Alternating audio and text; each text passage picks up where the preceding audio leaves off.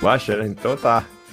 Uh, então é isso aí. Boa noite, pessoal. Começando mais um Troféu Debate. Hoje, é, que é terça-feira, né, dia 19 de janeiro de 2021, 36 rodada da Série B do Campeonato Brasileiro. Uh, o Havaí venceu, e venceu bem a equipe do Juventude hoje, pelo placar de 5 a 2 Segundo o nosso querido Rodrigo, aí não fazia cinco gols desde aquela vitória contra o Vasco lá em, em São Januário, pela Série B de 2016, né? Gol de falta do Diego Jardel, um gol de falta do Roberto, inclusive, que entrou no segundo tempo aí contra é, pelo o Juventude hoje. É, o Havaí uh, ainda com chances, né? O Havaí fazendo a gente passar mais uma rodada com a calculadora na mão, fazendo a gente sonhar, por que não, né? É, mas enfim, a gente vai falar aí um pouco desse jogo, né? Do que, que representou esse 5 a 2 aí na equipe do Juventude. É, e se é, ele vai representar um último sopro de esperança ou a, a, a, vitória chegou tarde demais. O Adriano Neves aqui me corrige que foi em 2014, eu acho que foi 16, o Renan era o goleiro daquele jogo, não era? Não, não, foi 14, 14. Foi 14? Marquinhos não jogou, inclusive, esse jogo, acho que jogou o Diego Jardel de 10, e aí aconteceu aquele milagre lá. Tá certo. Verdade, verdade. Obrigado, pessoal. O 5 no Vasco foi em 14, tá certo. Corrigida então aí a informação, é, o Troféu Debate chega com o apoio do It's Coworking, melhor espaço de trabalho compartilhado da Grande Florianópolis. Seja uma empresa ou um profissional autônomo, no It's Coworking tem o serviço e o espaço ideal para você. Acesse itscoworking.com.br ou ligue no 33750040 e saiba mais. Hoje, para fazer o Troféu Debate aqui com a gente, Fabrício Daniel, diretamente do Campeche. E aí, Fabrício, obrigado aí mais uma vez por atender o nosso convite. Obrigado, Rafael. Obrigado pelo convite mais uma vez. E bom fazer um programa pós-vitória, né? Ainda mais de 5, como vocês já disseram aí, fazia tempo que o Havaí não ganhava de 5, né? Desde o 2014. E é, é, sempre bom a gente vencer, mas infelizmente a gente vai ficar com a calculadora na mão, mas com a vitória do CSA, acho bem difícil agora a classificação, né? A gente vai falar um pouco mais do jogo em seguida. E o Havaí melhorou um pouco, né, com relação ao que vinha apresentando, porque achei que foi mais agressivo na marcação e parece que foi premiado por isso. Boa noite aí, pessoal. Boa noite, boa noite ao Fabrício Mozart Maranho. Boa noite aí, tudo bem? Mais uma vez, obrigado por ter participado com a gente. Agora com um belo headset aí, né? investindo no, no, no som. Eu quero dizer que assim, tem, tem muito cara. A pandemia, né? Se tudo der certo, está caminhando para o fim, já estamos vacinando. Os caras conseguiram em 10 meses fazer uma vacina. E tem gente com canal monetizado que em 10 meses não conseguiu arrumar um fone, né, ô Moza? Um microfone, enfim, para melhorar a sua experiência. Mas enfim, boa noite, ô, Moza. Obrigado aí mais uma vez por estar aqui com a gente. É, boa noite, Rafael. Boa noite, Fabrício Daniel. Boa noite, Borges. É, nós dois, né, Rafael, fazemos parte da Comissão Nacional de Combate ao Som de Banheiro, então a gente está sempre militando por essa causa lá no Twitter em todos os espaços. Entramos nas lives, cornetamos principalmente as celebridades, né? E é importante fazer esse trabalho porque é inadmissível canais monetizados é, de gente muito famosa da TV é, apresentar som de banheiro. Então a gente está sempre nessa, nessa luta. Sobre o Havaí, é, eu vou ser um pouquinho mais ousado do que o Fabrício Daniel.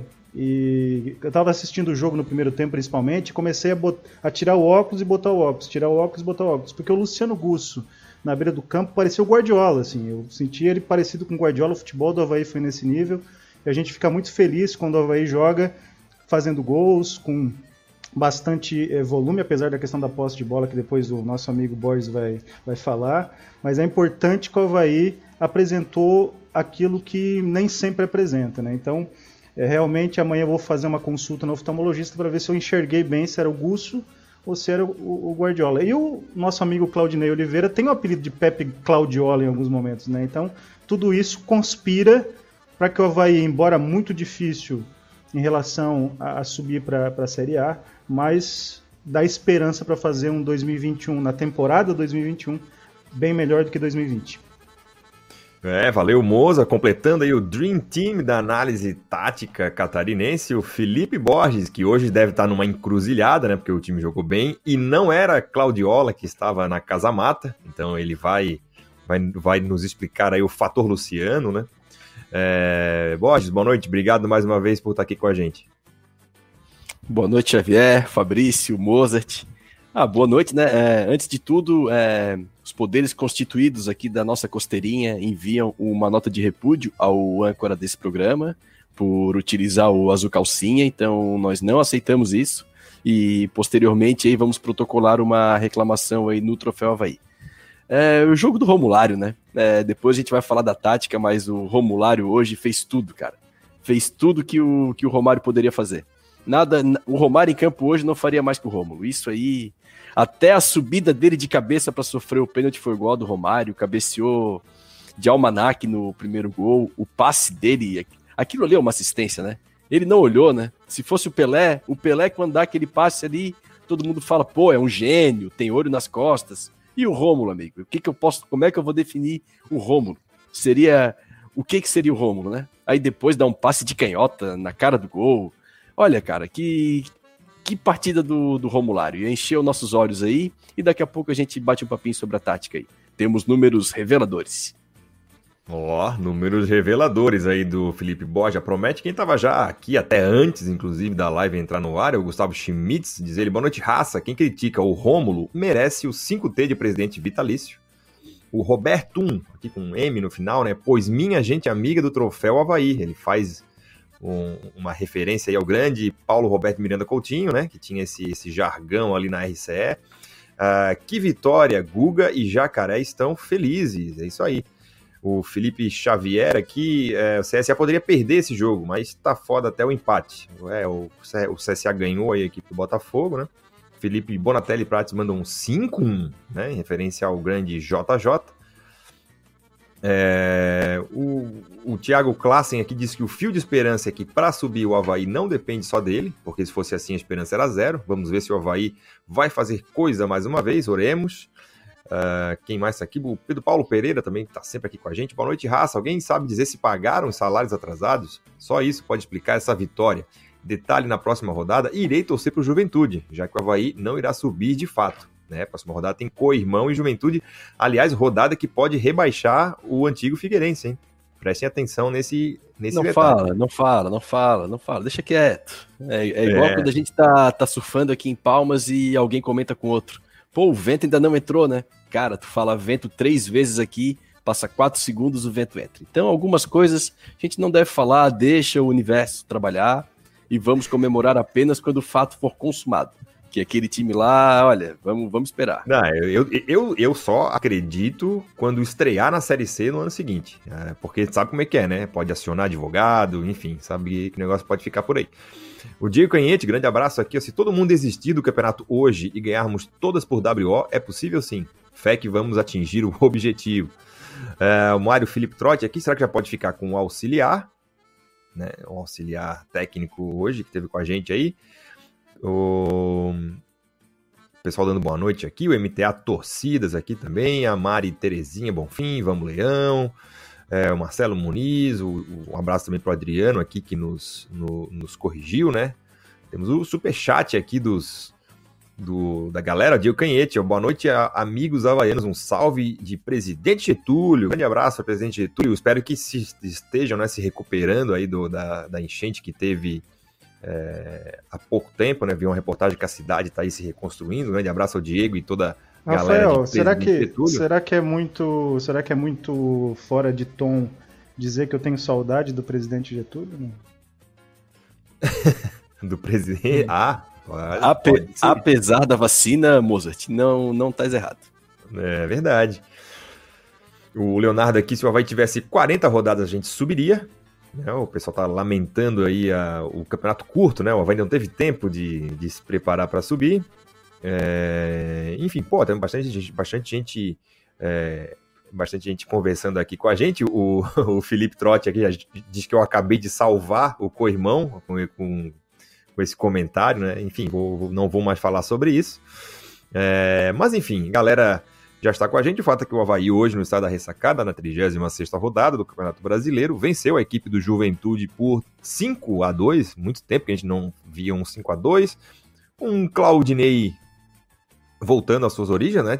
jogando num 4-4-2 aí, com velocidade pelos lados. Me arrisco aqui, eu vou. Eu sei que hoje estou mais na, ancoragem, porque, o, como eu falei no começo, né, o Dream Team da análise esportiva é quem vai destrinchar o que, que foi o jogo, mas, a meu ver, o melhor jogo do Havaí no ano, né? O jogo que o Havaí teve mais tesão, né? Foi mais afim, teve mais perigo, agrediu o adversário basicamente nos 90 minutos. E o Havaí voltou com a formação diferente e venceu bem o jogo. Felipe Borges, o que, que é, qual foi a diferença aí que tu viste nesse jogo? Onde é que começou a, a vitória no jogo de hoje? Xavier, meu querido, mesmo tu falando que não participarás da análise, mas já citando Miguel Livramento, já fechasse com chave de ouro a tua participação. É, o time com tesão, porra, era isso aí que faltava para o Havaí. É, o salário atrasado acontece, desorganização, 28 contratações, mas faltava tesão, é, isso é a verdade. Agora, deixando a brincadeira de lado e falando sério, vocês me, me permitam talvez me alongar um pouco, mas eu peguei, eu, eu, eu peguei, eu, eu pedi para o nosso âncora, Rafael Xavier, que tem aplicativos fabulosos sobre números do futebol, me passar os números de dois primeiros tempos. O de hoje e o primeiro tempo contra o Vitória. Porque, como eu falei no programa passado, em 2015 já a gente teve que superar é, atacante marcar lateral, que era uma discussão da torcida, e o futebol já tinha evoluído muito e ainda a torcida do Havaí não aceitava isso. E em 2020 a gente ainda está discutindo se três zagueiros é defensivo ou três zagueiros ou, é, e linha de quatro é futebol ofensivo. É, contra o Vitória, que o Havaí jogou com três zagueiros no primeiro tempo, né? Lógico que o segundo tempo o Havaí tirou os três zagueiros e jogou com linha de quatro. No primeiro tempo do Havaí com Vitória, o Havaí teve 49% de posse de bola, nove finalizações no gol e só teve uma finalização contra. Das finalizações do Havaí na meta mesmo, foram três finalizações no gol. Hoje, que o Havaí entrou com linha de quatro, é, em tese mais ofensivo, o Havaí teve apenas 41% de posse de bola, 14 finalizações, mas apenas 5 no gol, contra 3 finalizações no gol no jogo contra o Vitória. Sendo que uma das finalizações no gol do Havaí provavelmente é o pênalti. Então, de fato, de bola rolando, o Havaí teve apenas uma finalização a mais contra o Vitória, sendo que levou três finalizações ao gol hoje e nenhuma finalização do Vitória ao gol. Então, o que, que eu quero dizer com isso? No jogo do Havaí contra o Vitória e no jogo de hoje, o que, que teve de semelhança? Apesar do esquema diferente, é a postura do time em campo. Então, eu quero deixar claro para quem ainda acha que, o, que três zagueiros é defensivo, que não é isso. Tu pode jogar com três zagueiros e com a tua linha alta, como o Havaí fez contra o Vitória. O Havaí pressionou o Vitória com a linha alta lá em cima, da metade para o final do segundo tempo, que o Havaí segurou as linhas, mas até então pressionou Vitória lá em cima, não tomou nenhuma finalização no gol, porque tinha uma recomposição rápida. Claro que há uma diferença entre os adversários, isso é lógico, mas olhando pela ótica do Havaí e pela ótica é, é, da, da parte conceitual dos esquemas, o Havaí jogando com três zagueiros também foi ofensivo. Por quê? Porque marcou na frente, marcou com linha alta, sufocou o adversário e teve muitas finalizações. Apenas uma finalização a menos no gol do que no jogo de hoje. O jogo de hoje, o Havaí repetiu essa receita contra o Vitória, apesar de jogar com linha de quatro. Então, o que eu quero deixar claro é isso. Independente de jogar com linha de três, independente de jogar com linha de quatro, o que define é a postura do time em campo. Hoje o Havaí jogou com a linha alta também, tá? E também pressionou o Juventude só que menos organizado. Né? Hoje eu achei que o Havaí estava um pouco desorganizado, tanto que tomou muitas finalizações do Juventude no gol. Então, assim, é, tudo é o ônus e o bônus. Tu podes atacar com men men menos jogadores e sofrer também menos, menos ataques. Então, hoje o Havaí atacou mais, fez mais gol, mas também sofreu mais finalizações. Então, não existe fórmula no futebol. O que eu quero dizer é que tanto três zagueiros como linha de quatro o que vai definir se o time é ofensivo ou defensivo é a postura em campo. Para finalizar, só essa parte introdutória, talvez longa, o Havaí contra o Cruzeiro jogou sem. Talvez Quer que eu suba na, na Netflix e o pessoal Calma. espere a segunda temporada, então? Ah, é, é, é, é, preciso, é preciso deixar isso claro, Xavier. Ah, contra tá o Cruzeiro, beleza. o Havaí jogou sem volante. O Havaí jogou com Pedro Castro e Leandrinho. O Havaí jogou com dois pontas e um atacante. Ou seja, o Havaí só tinha dois zagueiros defensivos, de jogador defensivo. E contra o Cruzeiro, o Havaí foi extremamente defensivo. Então, a escalação, o, o, os jogadores e a escalação não define postura em campo. O jogo de hoje, agora eu vou tentar ser mais rápido na análise do jogo. O jogo de hoje, o Havaí pressionou o Juventude em cima, linhas altas, Eu até achei que deixou muitos espaços. O primeiro gol do Juventude, a zaga do Havaí estava bem desarrumada. O alemão saiu todo errado para dar o bote de novo e acabou complicando. Uma fa outra falha do, do Gladson, absurda, né? Para mim, no primeiro gol do Juventude, aquela saída dele é, completamente equivocada. Em seguida, o Havaí, é, a, a, falha do goleiro foi recompensada. O Havaí fez o segundo. Depois, o, o lance genial do, do Rômulo, né? Aquele, lance, aquele passe genial do Rômulo. E o Havaí marcando bem o Juventude, apesar de dar chance para o Juventude, eu achei o jogo até aberto demais depois que o Havaí já tinha vantagem, para o meu jeito de ver futebol. E no segundo tempo, o Havaí segurou um pouco mais, deu mais a bola para o Juventude. As alterações do técnico foram também para segurar o time um pouco. Ele, quando tirou o Vinícius Leite, que jogou de meia de novo, a escalação de hoje foi a mesma do segundo tempo com o CSA. Vinícius Leite também estava de meia. Chegou o momento que ele botou o Vinícius Leite da ponta quando tirou o Getúlio e botou o. Desculpa, ele tirou o Vinícius Leite do meio, botou na ponta e botou o, o Leandrinho de, de camisa 10. Então ele manteve a estrutura do time e botou um segundo volante como armador. E aí ele segurou um pouco mais, o Alvei ficou seguro. Com as alterações, o Alvei foi meio que teve chance para até fazer é, matar o jogo mais cedo. Acabou matando mais no final. Eu achei um ótimo jogo do Havaí. Para mim, concordo que foi o melhor jogo do Havaí do ano. E o problema é o CSA, né? É, o jogo com o CSA lá era chave. O problema é o CSA, porque agora o último jogo do CSA é difícil, mas o CSA tem mais do que uma rodada do Havaí. Então a esperança ficou complicada.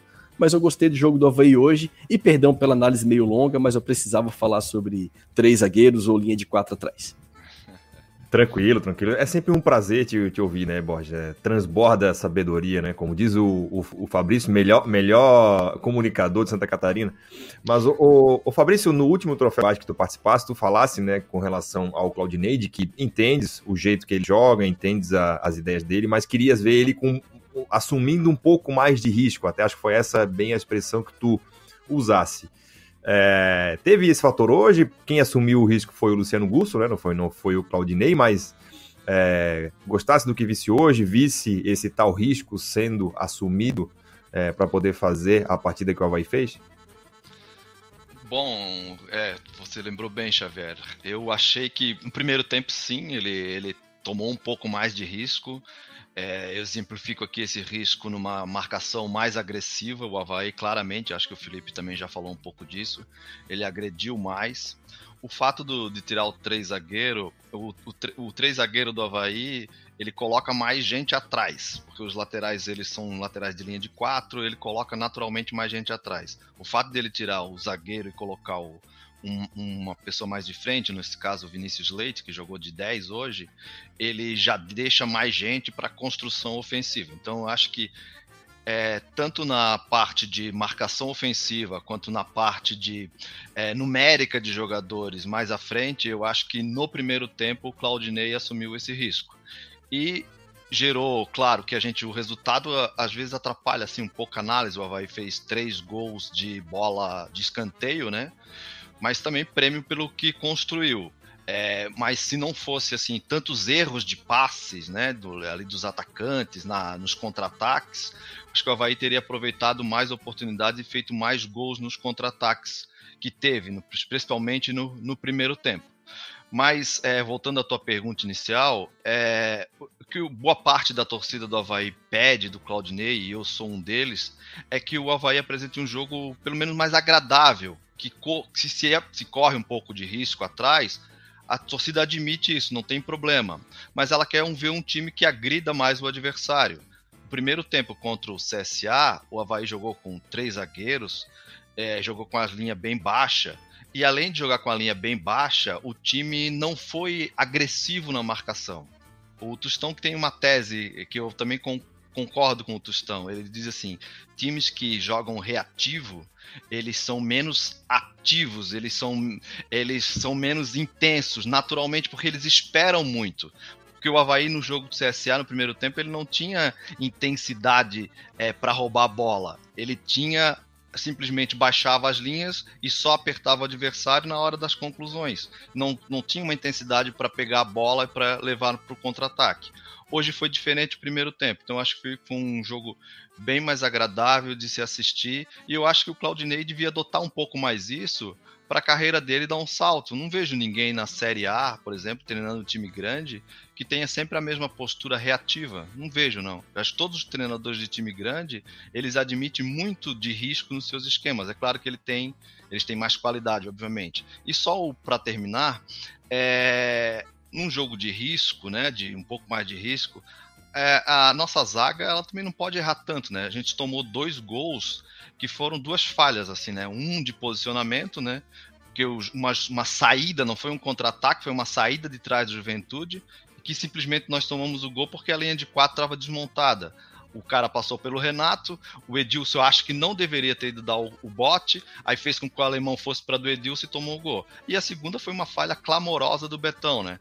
Então acho que acrescentar para o próximo ano já é, jogadores que sejam bons fisicamente, mas que tenham um pouco mais de técnica, para que a gente consiga fazer um time que jogue na frente e quando precisar é, resolver as questões da defesa, ter um pouco mais de capacidade.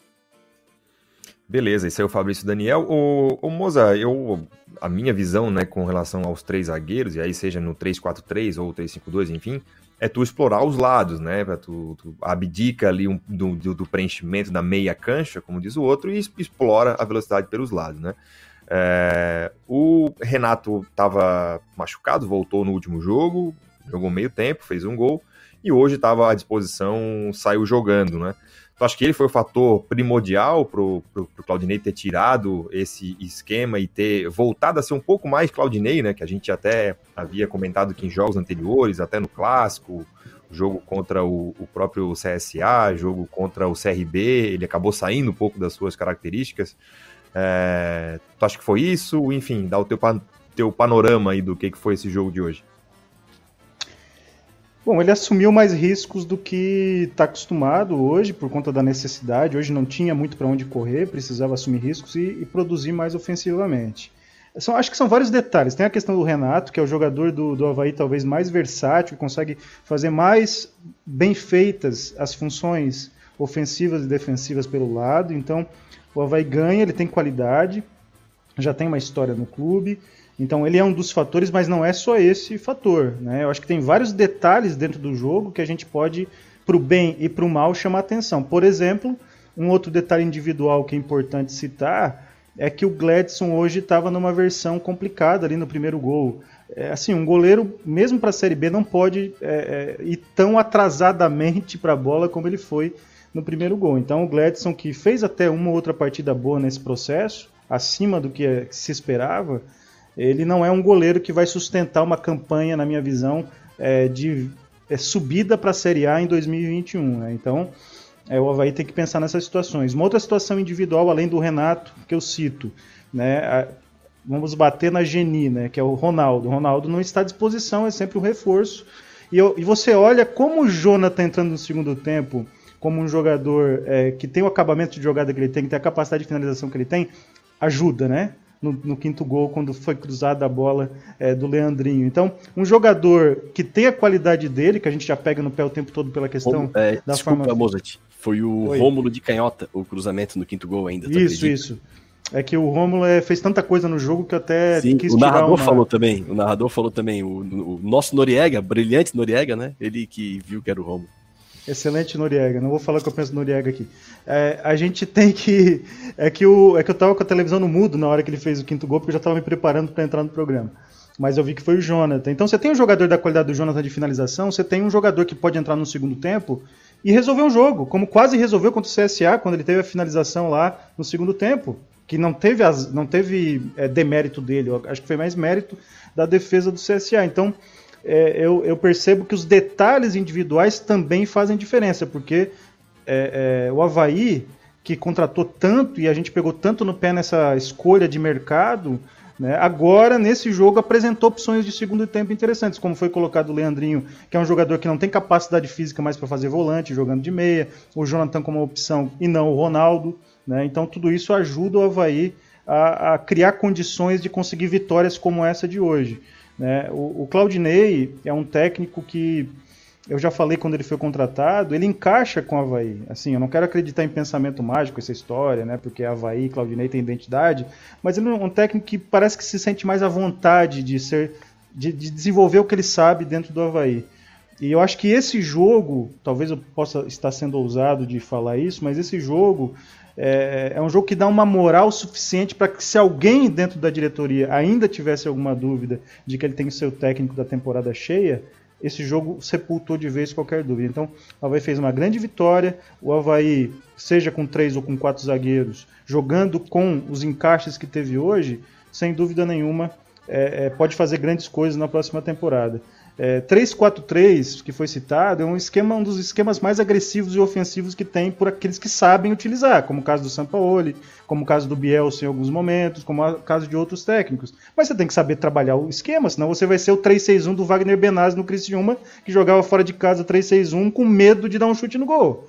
Né? Então, o 3-4-3 ele pode funcionar, a linha de 4 pode funcionar, dependendo de como você trabalha a equipe no dia a dia. Então, o Claudinei, acho que nesse jogo, é, ganha mais moral com a torcida e se alguém na diretoria, como falei, tinha alguma dúvida, essa dúvida foi sepultada por essa grande vitória. Mas repito, detalhes individuais. O Havaí não pode ter elos fracos, seja no time titular ou no banco, que atrapalhem uma situação de conquistar ou não uma vaga. Gladson e Ronaldo. É, mas, mas acho também assim, é um pouco cedo, eu acho, para esse, esse tipo de análise, porque eu esperaria uma certa continuidade, né? Sei lá, o o Havaí fez um péssimo jogo contra o CSA na última rodada. É, e aí hoje fez um, um, um, bom jogo. Acho que talvez essa, Mas essa história do Claudinei tá ganhando. Do Claudinei tá ganhando. Ah, não, o Claudinei ganhou a vaga, né? Vamos dizer assim, para 2021. É, seria, acho que num ambiente dele encaixar três, quatro jogos de razoável precisão, né? E não. Porque hoje foi, bem dizer, uma exceção, né? O, o Havaí não jogou bem no clássico, não jogou bem contra o CRB, não jogou bem contra o CSA. Hoje jogou bem, jogou muito é, bem. Jogou bem contra o Vitória. Jogou bem primeiro tempo contra o Vitória. Segundo Sim. tempo também. O jogo foi do jogo, até tomou o gol, mas depois que o Havaí conseguiu fazer o segundo jogo também estava controlado. O jogo com o CSA, o segundo tempo do Havaí foi muito bom, inclusive foi o time de hoje que, que jogou o segundo tempo com o CSA, foi mantido para o jogo de hoje. E o primeiro tempo do CSA é uma coisa que eu não, não, não acho que não falei no programa, é que quando tu vai jogar num jogo desse fora de casa, e acho que até o Mozart pode falar isso com mais propriedade, tu vai pegar um time que também tá brigando pelo acesso, naquele calor de verão em Alagoas, o Havaí tomou o gol no início do primeiro tempo ali. Então ali, de um pênalti que não foi. Aqueles, normalmente o início de jogo, o time da casa, mesmo sem torcida, ele tem uma postura mais agressiva, tava muito quente, o Havaí tava esperando e assim, ninguém aguenta aquele ritmo que o CSA tava o jogo todo, amigo.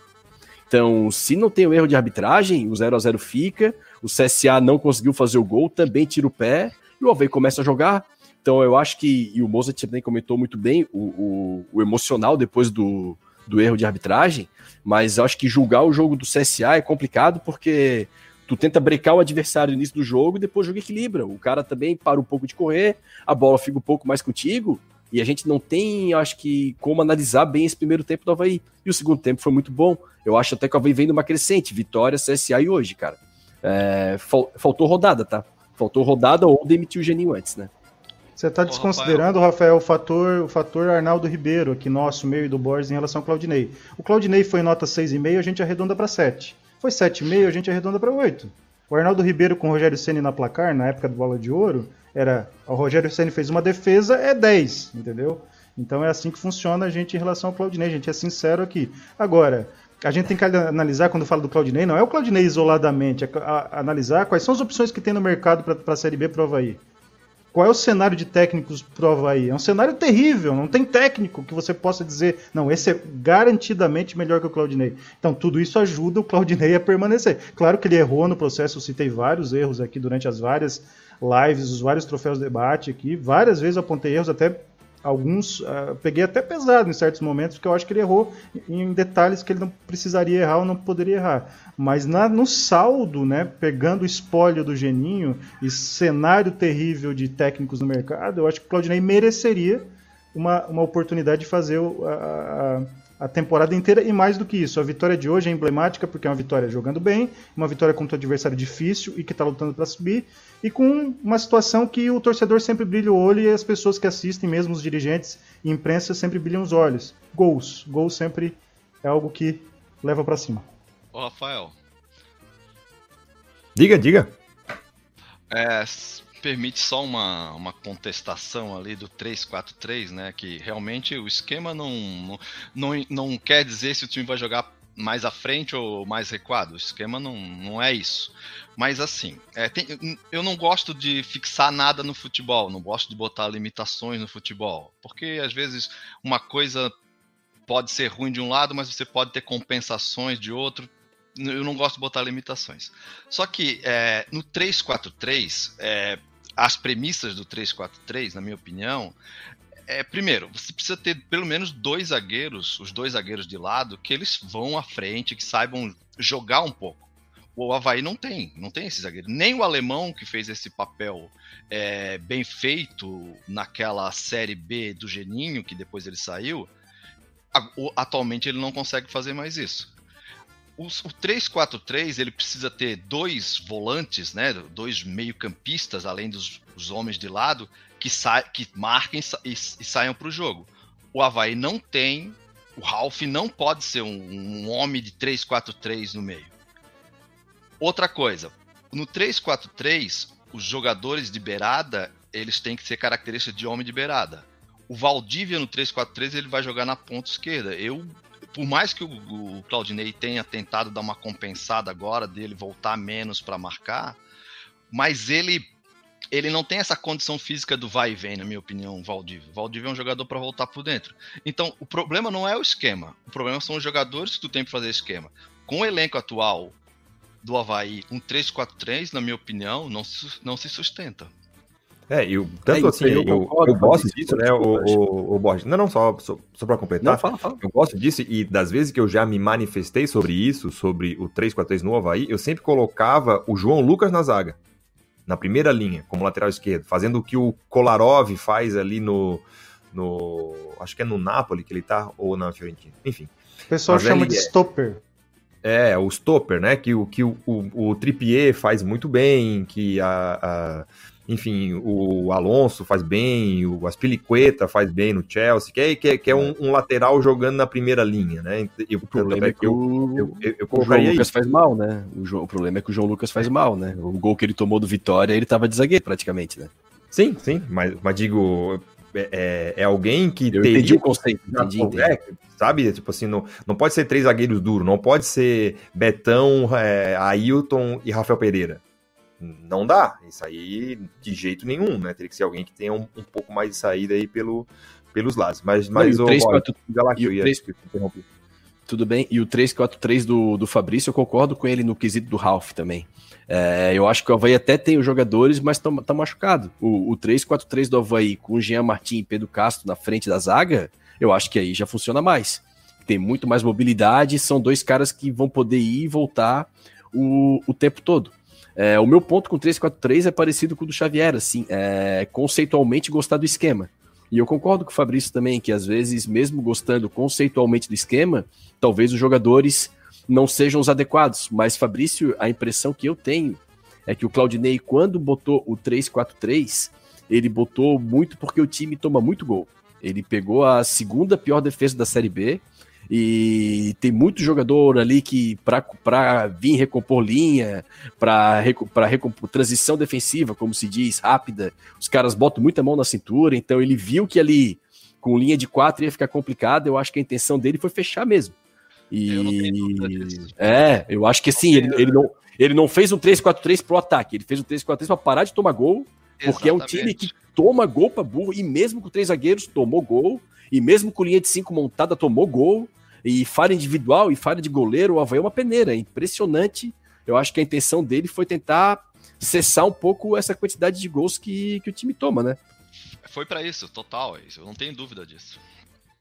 E, cara, e assim, A gente tem que falar também do gol, né? Durante, ao longo desse ano inteiro que nós fizemos aí troféus, debates e, cara, sempre vinha essa história, né? Precisamos de um goleiro, ainda quando tava naquela fase de montar o elenco, precisamos de um goleiro. Eu até, num certo momento, disse que talvez não fosse a, a posição mais importante, mas hoje me arrependo né, terrivelmente disso. Eu acho que é, o Havaí nessa Série B com o Aranha, a gente teria pelo menos uns 3, 4 pontos a mais que é um, é, um, é um goleiro que com todos os seus erros, ele, ele, ele dá ponto, ele vai fazer a defesa milagrosa do jogo, ele, ele pegou um pênalti lá em, em Sorocaba em, em 2018, então acho que a gente perdeu um pouco nisso. E se mostra, né? A gente tá aqui na 36 rodada, onde a gente basicamente só falou mal do, do, de como o Havaí jogou o ano inteiro e o Havaí ainda tem chance matemática de subir, né? Faltou realmente um pouquinho mais de, de, de capricho, e aí não tem como não falar nas 27 rodadas do Geninho, onde o Havaí não jogou nada parecido do que tenha jogado com o Claudinei. Ah, mas o Claudinei tem, é, tem erros e tal, mas o Havaí não fez nenhum primeiro tempo como fez contra o Vitória com o Geninho. O Havaí não fez nenhuma jo nenhum jogo como hoje, por exemplo, com o Geninho. O Havaí teve lampejos de individualidade nesse período do, do Eugênio, mas que os jogos eram ganhados muito mais na individualidade, muito mais em, em jogadas de, de, de qualidade, né, do que falando da, é, da parte tática que ele pudesse dar ao time. Então, é uma pena, né? Uma pena que a gente teve uma Série B afeição, eu acho, para subir. Uma Série B que tu subiria com 60, 62 pontos, que é uma, uma pontuação baixa para subir numa Série B. E o Havaí jogou por água abaixo, né? Tudo, tudo que se esperava. É, Xavier. É, completar, Borges? Eu quero, cara, quero, quero pedir desculpa aí aos nossos amigos, mas eu, eu, eu, eu preciso falar, cara, eu preciso falar, não tô conseguindo me segurar. Tô igual. dizer assim, eu, eu, quero pedir desculpa porque eu preciso ir no banheiro. Fazer não, que é o, Ronaldo. O, Ronaldo. o do Pichote, não foi? No, no, teve, um, teve, uma mesa redonda aí que, o, que tava até o amigo do Moza, o Mauro César.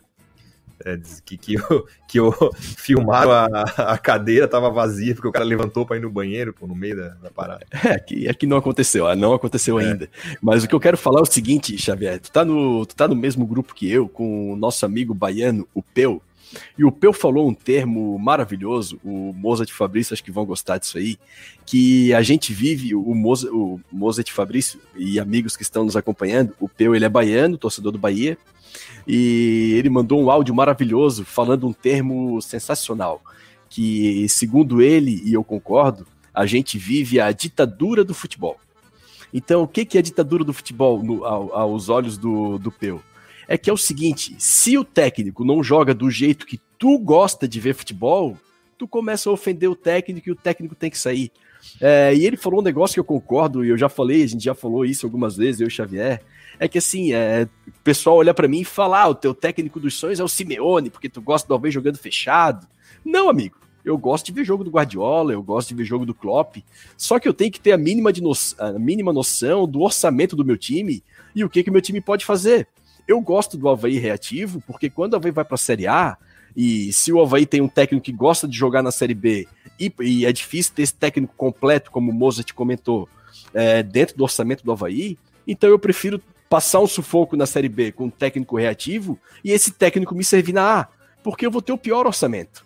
Eu não tenho como chegar na Série A e querer jogar de igual para igual, dividir posse de bola com o Flamengo, com o Palmeiras, não dá. Isso não quer dizer que é o jeito que eu gosto de ver futebol. Agora, pro Havaí, para mim é o jeito mais correto de se jogar. Velocidade pelos lados, transição rápida, linhas baixas e compactas, e é o único jeito do menor orçamento ficar na Série A por mais tempo. Então, essa ditadura do futebol do Peu é muito verdade. A torcida olha pro time do Havaí. Ah, eu não gosto de time defensivo, olha, eu gosto de ver futebol ofensivo. Meu amigo, teu time é da Série B, quando vai pra Série A é o menor orçamento, então tu tens que ver o que é melhor prova aí, não o que tu gostas. Então a gente tem que começar a separar um pouco essa análise, porque a gente está vivendo a ditadura do futebol, então o técnico reativo nunca vai servir, porque todo mundo gosta de ver o Guardiola jogar. Existem formas de ganhar jogo. Existem orçamentos de time, existem tamanhos de elenco, qualidade de jogadores. Não dá para todo mundo jogar do mesmo jeito. O legal do futebol é que tu pode ganhar o jogo de várias formas. O Havaí em 2017 foi lá pegar o Grêmio, campeão da América completo, tomou 400 finalizações do gol e ganhou de 2 a 0. Teve um pênalti contra que não foi, enfim. Existem várias formas de se ganhar o jogo. Então essa ditadura do futebol é muito nociva porque a torcida começa a criticar, não se o trabalho do cara é bom ou ruim, porque um técnico reativo pode fazer um trabalho ótimo e o time não jogar da forma que tu gosta. Agora, tu não pode exigir que o time joga da forma que tu goste. Tu tens que entender o tamanho do teu time, o orçamento do teu time, as condições do teu time e entender a maneira de jogo daquele técnico. Não adianta vir o Claudinei aqui e todo mundo reclamar que ele não joga para frente, porque o Claudinei não joga para frente. Então, tu reclamar para ele jogar para frente não vai adiantar. Não é característica dele. Então, eu concordo com o Peu, essa ditadura do futebol que a gente vive, de só jogar para frente é bonito, de só posse de bola é bonito, é muito nociva. E volto no programa passado, a discussão rasa do futebol atrapalha muito, porque se tem torcida, é vaia, se tem torcida, é sem posse, acaba prejudicando o, o time mesmo. Então a gente precisa entender a característica do técnico, o orçamento, o tamanho do time, para aí sim fazer uma crítica dentro do propósito do técnico. Não adianta tu criticar o Claudinei porque ele não joga na frente. Ele nunca vai jogar na frente. Tem que é criticar é, ele... tu, tu tem até que voltar um pouquinho antes, né? Eu acho que antes até de entender perfis de treinador e jeito de jogar, se tu não partir do princípio de que o futebol mudou, tu já para por aí. Então, assim, eu vejo muita gente chorando, não tem mais um camisa 10, não tem mais. Não tem. Em lugar nenhum do mundo. Tu acha que se não tivesse um camisa 10 que pifa o centroavante 10 vezes por, por jogo, que cobra belíssimas faltas, o Real Madrid não tinha gastado um dinheirão para levar? É porque essa Sim, posição, próprio... como, como, como estrutura, não existe mais. O futebol tá, tá muito diferente né, taticamente falando. Então, o 10 hoje não é mais o Ganso, o 10 hoje é o Neymar. O Neymar é 10 hoje. Joga por trás do atacante. Sim. E o Ganso, quem aí vai pensar, quem que é 10, o Ganso ou o Neymar? O Ganso, o Ganso foi o 10, né? Aquele 10 que pisa na bola. O 10 hoje é o Neymar. jogaria muito no Campeonato Brasileiro de 2001. Ele seria o craque. de 1980, né? seria o craque no Campeonato Brasileiro de 99, naquele time do Atlético Mineiro lá, que no 98, né? O Atlético Mineiro tinha chegou o, na final. Tinha o Caio. O Atlético Mineiro, que, o Atlético Mineiro que tinha o Belete de 10, o que mostra. Né, eu, nesse Cairo, lado, sou bem. Tinha o Cairo também, tinha o, o, que jogou no Havaí também, o Lincoln, jogou, né? Crack. O Lincoln era banco e entrou durante aquele, aquele campeonato. Mas o Belete era o 10 do, do Atlético Mineiro. Diga, diga, Fabrício. Não, então, só deixa eu contestar um pouquinho aqui vocês. É, obviamente que o futebol mudou, isso não tem nem dúvida. O futebol mudou, esse negócio, ah, ponteiro não pode voltar. Não existe. Isso, isso, isso não tem dúvida, está pacificado. Agora, é, eu separo time ofensivo de time defensivo da, da seguinte forma e muito prática. Com quanto tu ataca? Para mim, ah, com quanto é quanto tu ataca e quanto tu marca à frente. Esse para mim é, é, a diferença. É, eu, eu não acho sempre que o Havaí precisa ser reativo pensando na Série A. Também não acho que na Série A tem que ser reativo, mas isso eu posso falar depois. Então, eu acho que um time precisa ter repertório. É, ele, ele, quando tem um time, um adversário melhor, mais forte, que naturalmente tu precisa de ter mais precauções defensivas, tu vai jogar um pouco mais atrás. Agora, quanto próspera na ressacada, tu tem que ter repertório, tu tem que ter condição para atacar o Próspera para tu propor o jogo. Então é só isso que eu acho do Claudinei. Ele tem uma receita única para o trabalho dele. Hoje até demonstrou um pouco diferente. Eu acho que ele precisa evoluir no trabalho dele com relação a isso. Só para falar mais duas coisas. As séries A's que o Havaí não que o Havaí não caiu, lembrando, o Havaí não foi reativo. Lembra 2009. Lembra o passeio no Corinthians, o passeio no Flamengo, o passeio no Barueri naquela época, né? Que foi 4 a 0 na ressacada. Óbvio que os tempos eram outros. Mas eu não gosto de fixar assim, ah, o nosso time na Série A só não vai cair se a gente for reativo por causa do nosso orçamento. Não gosto de fixar isso. Eu acho que a gente tem que ter um time equilibrado. A gente tem que, a gente tem que começar o ano. Qual o objetivo do ano? Ah, vai ser reativo ou propositivo? Não, não a gente quer ser, se o Claudinei ficar, a gente quer ser equilibrado.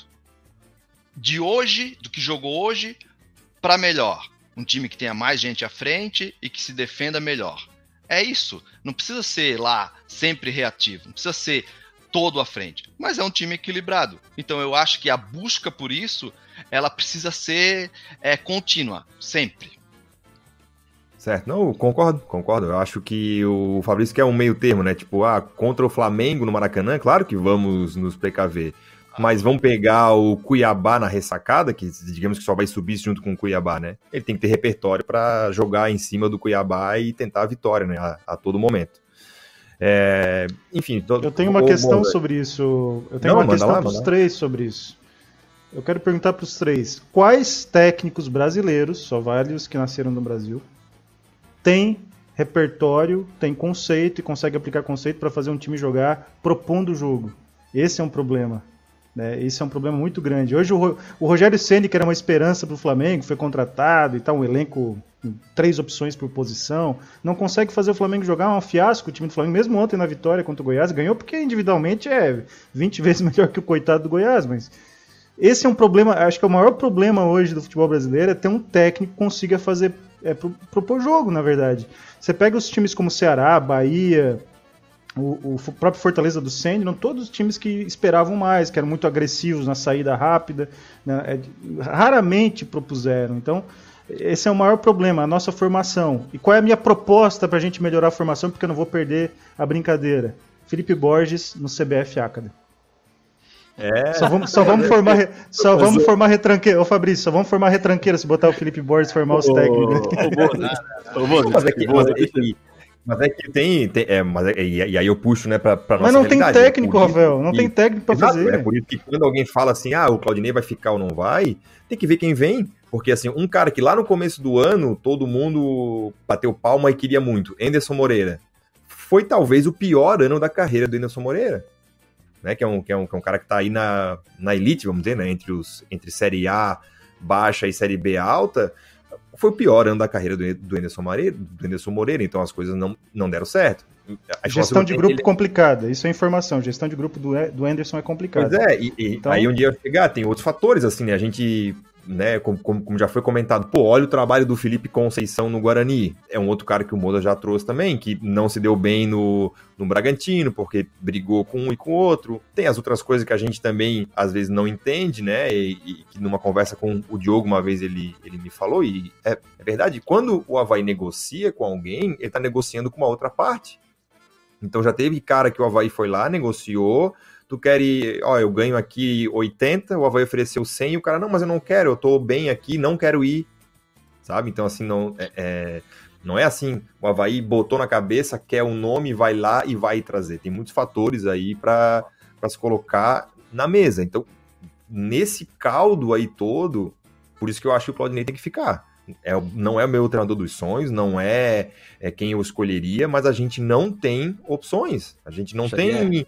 É.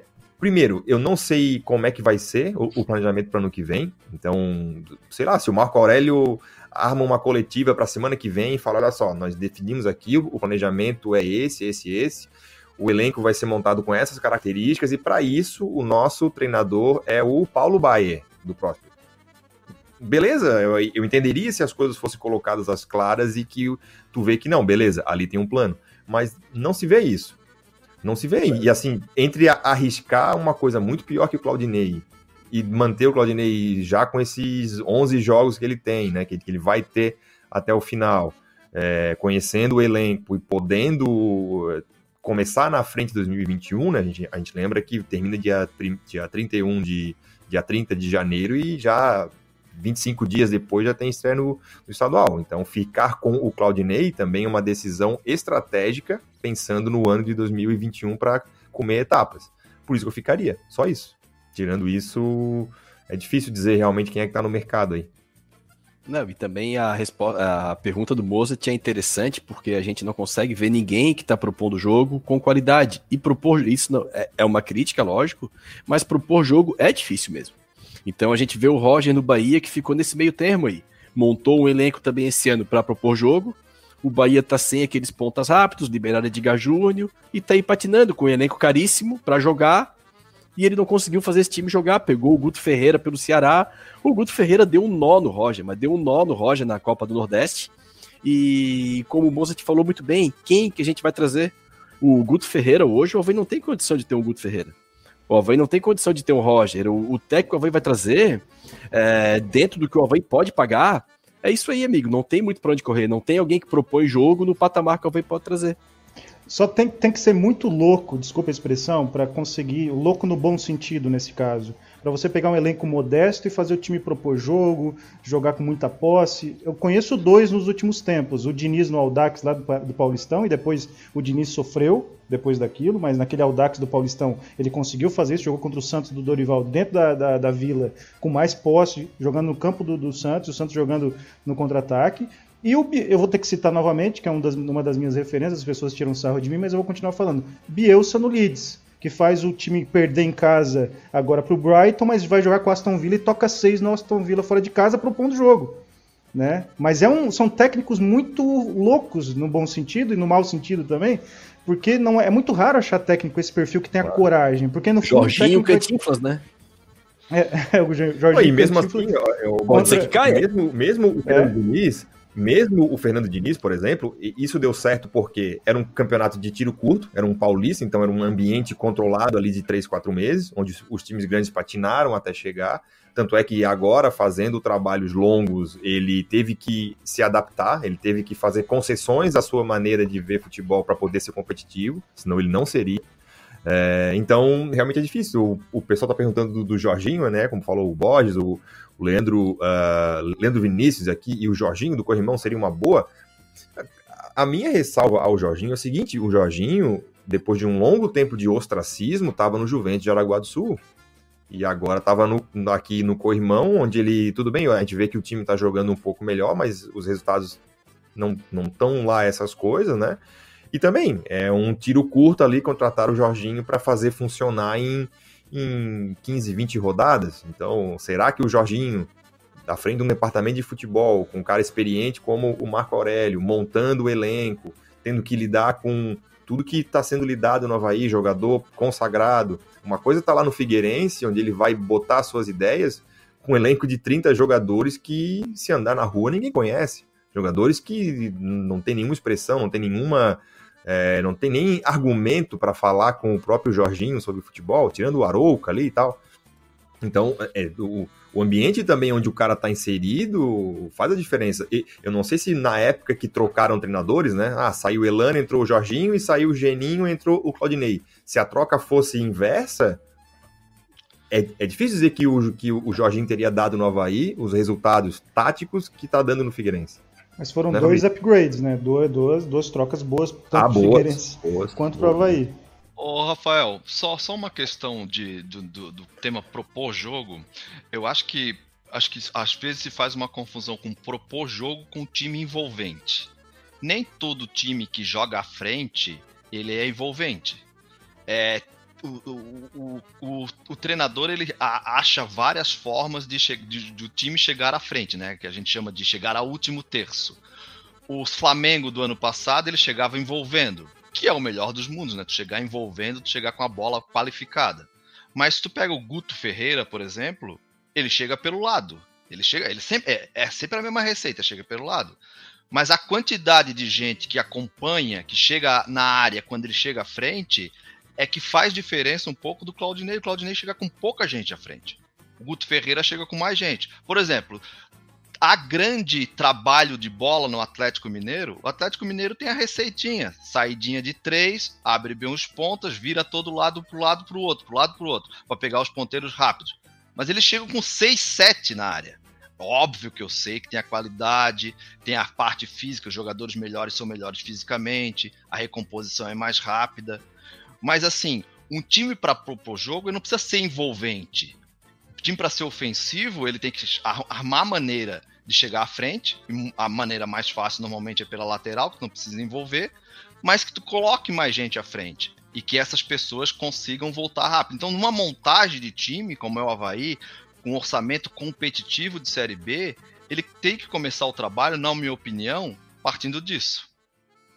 Ô Fabrício, desculpa eu tá rindo, não é. Por favor, bota esse comentário. Não sei se pode botar um comentário que chegou aqui, cara. Ai, ô. Meu Deus, olha. Vou, vou passar pro âncora essa. É, desculpa, Fabrício, eu, estava, eu realmente estava concordando bastante, mas, mas é, eu fui ler o comentário da plateia virtual aqui e o, o, o Felipe Trotti é, disse uma aqui que Diz ele aqui, ó, o, o Guto Ferreira chega pelo lado, porque se chegar de frente não passa. É. é... Boa, boa. Pô, mas cara, eu tô fazendo um comentário todo elaborado, aí os caras começam a rir, eu não sei, não entendi mais nada, pô. Desculpa, Fabrício. Desculpa, é, imagina, imagina. Foi, foi mais forte que a gente, não deu para aguentar. Foi. Mas, ô Xavier, aproveitar que eu tô falante hoje, é, deixa eu falar um. Fechar, fechar, vou fechar um, a minha participação nesse assunto de jogo reativo e tudo, é, falando de um problema um pouquinho mais amplo, né? Aí a gente começa a ver como que erros administrativos podem influenciar dentro de campo, né? É, aonde que se perdeu o time da raça? Que sempre foi o slogan do Havaí, tá no hino. O Mozart, quando veio estudar aqui no início dos anos 2000, pro, ou final dos anos 90, é, ele provavelmente conheceu o Havaí como time da raça. O, a torcida que pegava no pé do Marquinhos em 99, 2000, que o Marquinhos Alex não Raça, o Alex Raça. Alex, o Regis, Alex Raça. E aí, desde 2010 ou 2009, o nosso marketing começou com um estéreo, um nojento paixão para toda a vida que vem até estampado na camisa. O que, que é paixão para toda a vida, meu amigo? Olha, olha, olha o tamanho de um, um, erro crasso desse pode causar num clube.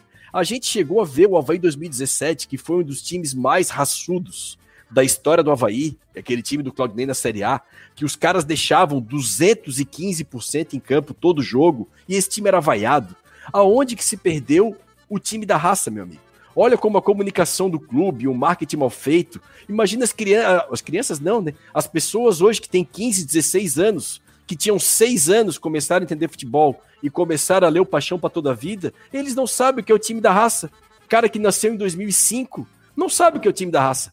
Olha o que é um marketing mal feito. Olha como é tu é, não valorizar os símbolos do teu time. Hoje a gente vê o Claudinei Oliveira aqui com um time que deixa tudo em campo, um time de raça, de vontade, sendo vaiado. Onde é que se perdeu isso? Onde, onde é que tá o erro disso aí?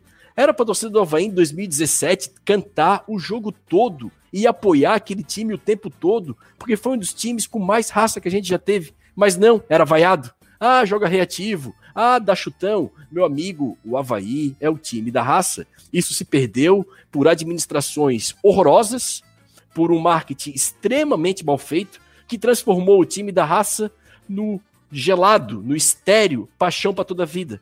Isso aí resulta dentro de campo também. É dentro de campo também. De monstrão, não né? valoriza e time de monstrão. Teve time de monstrão em 2016 ainda. Então, isso tudo, isso tudo reflete dentro de campo, tá? Então a gente tem uma geração aí que tá aí com 16, 17, 18 anos, que o Havaí é o paixão para toda a vida. Então os caras querem bola no chão, querem caneta e jogo bonito. O Havaí, meu amigo, é o time do carrinho, é gol na lama, é dar carrinho de cabeça, é ganhar dividida, é ser expulso. Se precisar ir pro rolo, vai pro rolo. Esse é o Havaí, meu amigo. O Havaí não é para jogar bonito, o Havaí não é bola no chão. Se possível, troca até o gramado, bota uma grama de jardim ali para nós ir pro soco, meu amigo. O Havaí é time que vai pro soco, é o time da raça aí começa com esse nojento paixão para toda a vida aí, tá aí o resultado. O resultado é esse. Eu concordo que o Havaí sempre foi o time da raça e acho que isso tem que voltar. Mas o Havaí, em todos esses anos passados, ele na ressacada, ele sempre encurralava o adversário. Ele sempre tinha muita chance de gol. O jogo começava, o Havaí já estava em cima do adversário. Então, a gente não pode confundir raça com jogar marcando da intermediária para trás. Só acho isso. Mas era outro nível, né, Fabrício? É, o time da raça era, era, é, o Havaí era, era com Série A é mais complicado. Tu, não, eu tô falando né? antes, Campeonato Catarinense. Isso, isso. Lá atrás, lá ah, atrás. Tu gostava daquele meio, aquele lado ali com o Cedeniro, o Dirley e o Claudio Mir, né? Tu gostava. O Dirley é meu parceiro aqui do Campestre. É, tem as, mãos, tem, as, tem, tem, tem as mãos sujas, hein, Dirley? Não te perdoei ainda, mas só o tempo. Só o Gente, tempo, só o tempo. Joga muito ainda, velho. Joga, Sim, joga, joga. Mas no, no Havaí Mastírio em 2002, ele deu um bico na galera que tava vaiando ele. Não sei se vocês estavam nesse jogo. Cara, a bola quicou na frente da, das grandes arquibancadas. A torcida pegando no pé do, pelo Marcílio. A torcida pegando no pé do Dirley, ele deu um foguete na, na torcida com a bola. Aí a, o clima ficou meio pesado para ele. É, ficou ruim. É isso aí. Vamos dar uma lida na rapaziada aqui, né? Pô, o papo hoje foi, foi longo. Fomos de Bielsa até Jorginho Cantinflas. Então, é, o pessoal tá aqui comentando. É, o O Lucas Moro Jaques, também parceiro, tá sempre com a gente aqui. Na B, dá para jogar de maneira equilibrada. Contra o Vitória, Claudinei jogou todo atrás, com muito medo. Se joga com a bola no pé, não toma empate nunca. Na Série A, eu ficaria com o Claudinei. Na B, não. A palavra aí do Lucas Moro. Diogo, Diego Canhete, concordo contigo, Fabrício. Tens que ter o teu esquema ou teus esquemas definidos e se adaptar de acordo com o adversário e lesões, cartões, etc. É, o pessoal lembrando do Lisca doido, que é mais um doido aí que, que, que fez, né? É, o Beno Kiss, lembra ele aqui, eu acredito que o Alex vai ser esse técnico, vai botar os times dele para frente, mas é futurologia. Depende, é, enfim, é, às vezes o botar para frente é também uma questão muito mais de postura, né? Enfim, de. de, de... Ter, jogador para isso também. Ter jogador, ter um estado anímico, né? Enfim. Uh, o José Carlos Paiano assistindo aqui de Canas Vieiras, Florianópolis. Grande abraço aí ao todo o norte da ilha. É, quem mais está tá aqui, pessoal falando do Chamusca e tal, mas são treinadores hoje que têm um, já um valor de mercado um, um pouco grande, né? É, quem mais? O Guilherme Andrade Correia. Na próxima temporada podíamos ousar, acho que deu de nomes antigos, e podíamos trazer sangue novo para a ressacada, tanto, tanto jogadores como treinador. Jogadores, eu sempre fui adepto da ideia do Havaí trazer jogadores com fome, né? Com, com um pouco mais de tesão esse, e, o Guilherme, um grande né? crítico do, do Rômulo, né? Eu acho que eu lembro do Guilherme na ressacada aí, um grande crítico do Rômulo ali em 2015, ofendia o Rômulo o jogo todo, reclamava bastante. Mas Aliás, o, o é, moleque o, é genial. O Borges, né? o, Borges não, o Borges tem que aliviar o coração. Todo mundo que é crítico do Claudinei e do Rômulo, ele marca no caderninho e ele não esquece nunca. É, sim. Jamais. E árbitro é. que roubou a Havaí também não esquece nunca. Pode ser daqui a 50 anos. Marca no caderninho. Fulano criticou, criticou o Claudinei. Nunca vou esquecer. Daqui a cinco anos eu vou, vou pegar ele, mesmo não, que seja virtualmente. Ô, Mozart, os hábitos eu, eu anoto no HD externo, porque eu tive que comprar dois HDs já para botar os nomes do, dos então, hábitos que me prejudicaram aí. Você foi para cima do Margarida lá no, no, banco, não foi? É brincadeira, né? Não, foi a, a, apenas trocamos, trocamos palavras. Cara, não fala de 99, senão a gente vai entrar madrugada dentro aqui, que esse assunto é muito caro a, a todos os havaianos, né? Mas ao Felipe Borges de maneira geral. Uh, de maneira especial. O, o Rudinei Heller aqui, ó. Boa noite. Hoje o time da raça venceu com quatro gols de jogadores criados na base. Parabéns pelo debate. É, isso aí. Né? Hoje uma grande partida do Rômulo, do Jonathan e do Getúlio. É, o professor Rafael Nilson Rodrigues aqui, grande abraço, professor lá do, lá do IFSC também, está aí participando aqui com a gente. Bom, uma hora e dois já de, de debate. É, a gente até foi uma boa partida, a gente ganhou, beleza. Mas essa vitória do CSA fora aí de casa acabou, né? Atrapalhou um pouco aí as nossas pretensões. Ao que tudo indica, o Cuiabá tá vencendo também. Então é mais um que basicamente está garantindo a terceira vaga. Então só restaria mais uma para para brigar. E é, ainda, joga, ainda tem gente que vai jogar na rodada, né? Então ainda.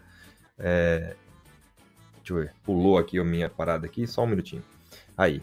É, tá jogando, né? Paraná e Cuiabá. Aí amanhã ainda joga o Guarani, que é, uma, que é um adversário que pode também é, ir a 51, né? Não passa o Havaí, mas, mas fica ali. É, Náutico e Oeste, Cruzeiro e Operário. O Operário, sim, é um que pode passar o Havaí, pode ir a 54 e colar lá em cima. Enfim, tem gente que entrou na briga e o CSA e o Cuiabá se credenciam aí para ficar com a terceira e a quarta vagas. E agora, pessoal, o que, o que fazer? Será que começamos a olhar para a parte de baixo? Como eu falei, né? O co-irmão pode ser que, que já caia na, na próxima. Enfim, quais são as expectativas aí para esse finalzinho de, de Série B, Fabrício? É, a, a atenção vai para a parte de baixo, isso não tem nem dúvida, né? Eu já chamo, como eu já peguei a piadinha de vocês, vocês chamaram uma vez de incaível lá no meu trabalho, eu fico chamando só de incaível, os figueirenses não gostam que eu chame de incaível. Mas é para baixo mesmo, é para baixo que tem que olhar. Para cima não tem mais como, acho eu, porque acho que o CSA, não sei, acho que não vai deixar escapar a vitória, tem o Juventude também. É, eu fico um pouco de pena dessa Série B, porque foi uma Série B é, é, teoricamente fácil. O Havaí não fez muita coisa, né? Mas era fácil, né? A gente vê o time do Juventude com o Eltinho ainda na lateral esquerda, o Emerson zagueiro, ele não jogou hoje porque estava com o terceiro cartão amarelo. A gente pega Roberto, nada contra os jogadores assim, já deram tal, deve ter lá é, deve ter serventia ainda para muitos clubes, mas é, são jogadores que já jogaram no Havaí faz 10 anos, por exemplo, e estão lá lutando para subir. CSA também a gente jogou no jogo passado, a gente viu que não tem nada demais assim. E o Havaí, com tudo que investiu, com o orçamento que teve, né? É, era para ter brigado mais até o final e subido até com certa facilidade. Só um ponto aqui do Claudinei, que eu, eu sou, um, sou um pouco crítico ao Claudinei, né? Mas, assim, é bom deixar sempre bem claro que o time do Claudinei evoluiu com relação ao time do Geninho. Isso acho que está claro para todo mundo, né? E, e, mesmo sendo crítico, eu acho que se o Claudinei tivesse sido chegado antes, eu acho que a chance de acesso seria maior. O Geninho, é, o Claudinei tem um time mais de toque, mesmo sendo um treinador mais defensivo, mas o time dele toca mais a bola. O, o Geninho, na verdade, ele tinha uma, uma maneira ofensiva, uma maneira de chegar ao ataque, praticamente, que era o volante jogar a bola pro lateral contrário que passava lá no outro lado correndo. Até o Havaí fez uns dois ou três gols assim. Mas era a chegada ao ataque do Geninho se resumia a esse modo. O Claudinei não. O Claudinei evoluiu com relação ao trabalho do Geninho. É, foi uma pena realmente a gente aparentemente não ter conseguido esse acesso esse ano, mas bola para frente. É, o, o Moza, tu vai na onda do Fabrício aí? Tu, tu acha que é, se colocar na balança entre a montagem do elenco, peças que faltaram, atraso de salário e tudo mais, o grande, grande erro, assim, se fosse para escolher só uma coisa para não se repetir em 2021 do que em 2020, na verdade, né? Seria a manutenção do Geninho por, por muitas rodadas? Eu falo isso com dor no coração. Você sabe que tanto eu quanto você somos fãs do personagem Geninho, não do técnico. E o, Eugênio Machado Souto é um personagem sensacional, assim como o Luxemburgo é um personagem sensacional e como técnico também não dá mais. É, foi, foi o grande responsável, não o Geninho em si, mas a diretoria que não teve é, o peito, digamos assim, para passar por cima da amizade né, e tirar o Geninho antes, quando ainda dava tempo. Né. Deu tempo com o Claudinei, mas era a margem de erro muito pequena. Com 5, 6, 10 rodadas a mais, você tinha a possibilidade da margem de erro crescer e aí você tinha é, é, condições de, de, de, subir até com uma certa tranquilidade, como eu falei. Se o Claudinei tivesse na primeira rodada, subia com uma campanha até melhor que o Cuiabá. Se tivesse pego na décima, décima segunda rodada, subiria, eu acho, por essas rodadas de agora, 36 37 próxima. Enfim, foi um erro, né, um erro que a gente já falou muito aqui, né, dessa relação, a relação Geninho e, e Batistotti, a relação de amizade, que o Geninho não é demitido e sim se demite, tudo isso que vocês falaram várias vezes, é, é, realmente prejudicou o Havaí. Algumas vitórias no pacto que o Geninho conseguiu, no aleatório, acabaram é, deixando de forma mais tardia a sua saída, né? Isso foi um problema também. Porque como o Geninho tem muito pacto, né? Ele tem um, né, um pacto lá com o negócio que eu não vou falar é complicado, porque às vezes tinha situações que a própria torcida do Havaí Parte estava torcendo para tomar o gol e o Geninho ir embora de uma vez, como aconteceu com o Operário. E o Geninho ficou e, e, a agonia, o Havaí foi meio passageiro da agonia para pegar aquele filme dos anos 70, que eu gostaria que vocês assistissem se não assistiram ainda. Então, assim, complicado. O Geninho é um personagem que eu tenho muito carinho, né? Quando o Geninho foi contratado, eu fiz um monte de brincadeira aqui na, na, no Troféu Debate e tudo, mas não dá mais. E acabou sendo muito tardia a sua saída e o Claudinei, que não é um gênio, mas melhorou muito o time, é, se chegasse antes, o Havaí subiria até com uma certa tranquilidade. E aí, claro, nós teríamos que fazer aquela estátua para ele e para o Felipe Borges na frente da ressacada. É, porque na verdade, né, o Moza, é, aquele jogo contra o próprio Botafogo do Claudinei, se é qualquer treinador, saía no intervalo tomando cinco. Assim, né? Só, só realmente não saiu porque. O próprio Sampaio o, em casa, que foi no. O Sampaio foi no domingo de manhã, né, Rafael? No, Sampaio foi, em casa. de manhã, 11 horas. Isso. De amarelo, com aquela camisa que o Borges se emocionava sempre que o Twitter oficial da Havaí postava. Né? e, e aquela derrota de 5 a 2 pro Sampaio, que naquele momento estava brigando para não cair, ali era um momento interessante. Tinha muitas rodadas pela frente. E, ironicamente, o Claudinei foi estrear é, contra a ponte e depois já pegou o Sampaio fora. Quer dizer, depois de muitas rodadas. E não dá para esperar milagre. Eu acho assim, é, o Havaí não subiu também porque, porque todo esse trabalho mal feito, as, todos esses erros que foram cometidos, montagem de elenco, manutenção do gelinho, questões administrativas para além do futebol, é, e uma certa arrogância da diretoria e principalmente do, do presidente, tudo isso conspira para as coisas não darem certo em campo. Eu sempre acredito muito nisso. Eu não acredito em milagre, eu acredito que quando você faz muito errado, pode acontecer de ganhar, mas é muito mais é, próximo da derrota e dos resultados negativos, das, dos fracassos, porque o Havaí não fez por merecer subir. Se o Claudinei subisse, seria apesar de tudo que aconteceu. E eu acho que não é bom para a instituição Havaí. É bom a instituição do Havaí remodelar algumas coisas, melhorar, se profissionalizar mais. E aí sim, com um técnico bom como o Claudinei, que eu sou um puxa-saco do Claudinei, vocês sabem disso também, eu acredito que ele possa fazer um trabalho melhor. Mas subir com os problemas que o Havaí tem, não sei se seria a melhor opção. Sei que o torcedor vai ser mais emocional, né? Ah, subiu, claro, pode claro. subir até dando um tiro na cabeça de uma criança. Não é assim. Eu acho que a gente precisa é, é, ter uma certa racionalidade. O Havaí precisa estar bem como instituição e o futebol, claro, que é o prato principal, tem que ir a reboque disso e, e ser é, é mais bem trabalhado profissionalmente.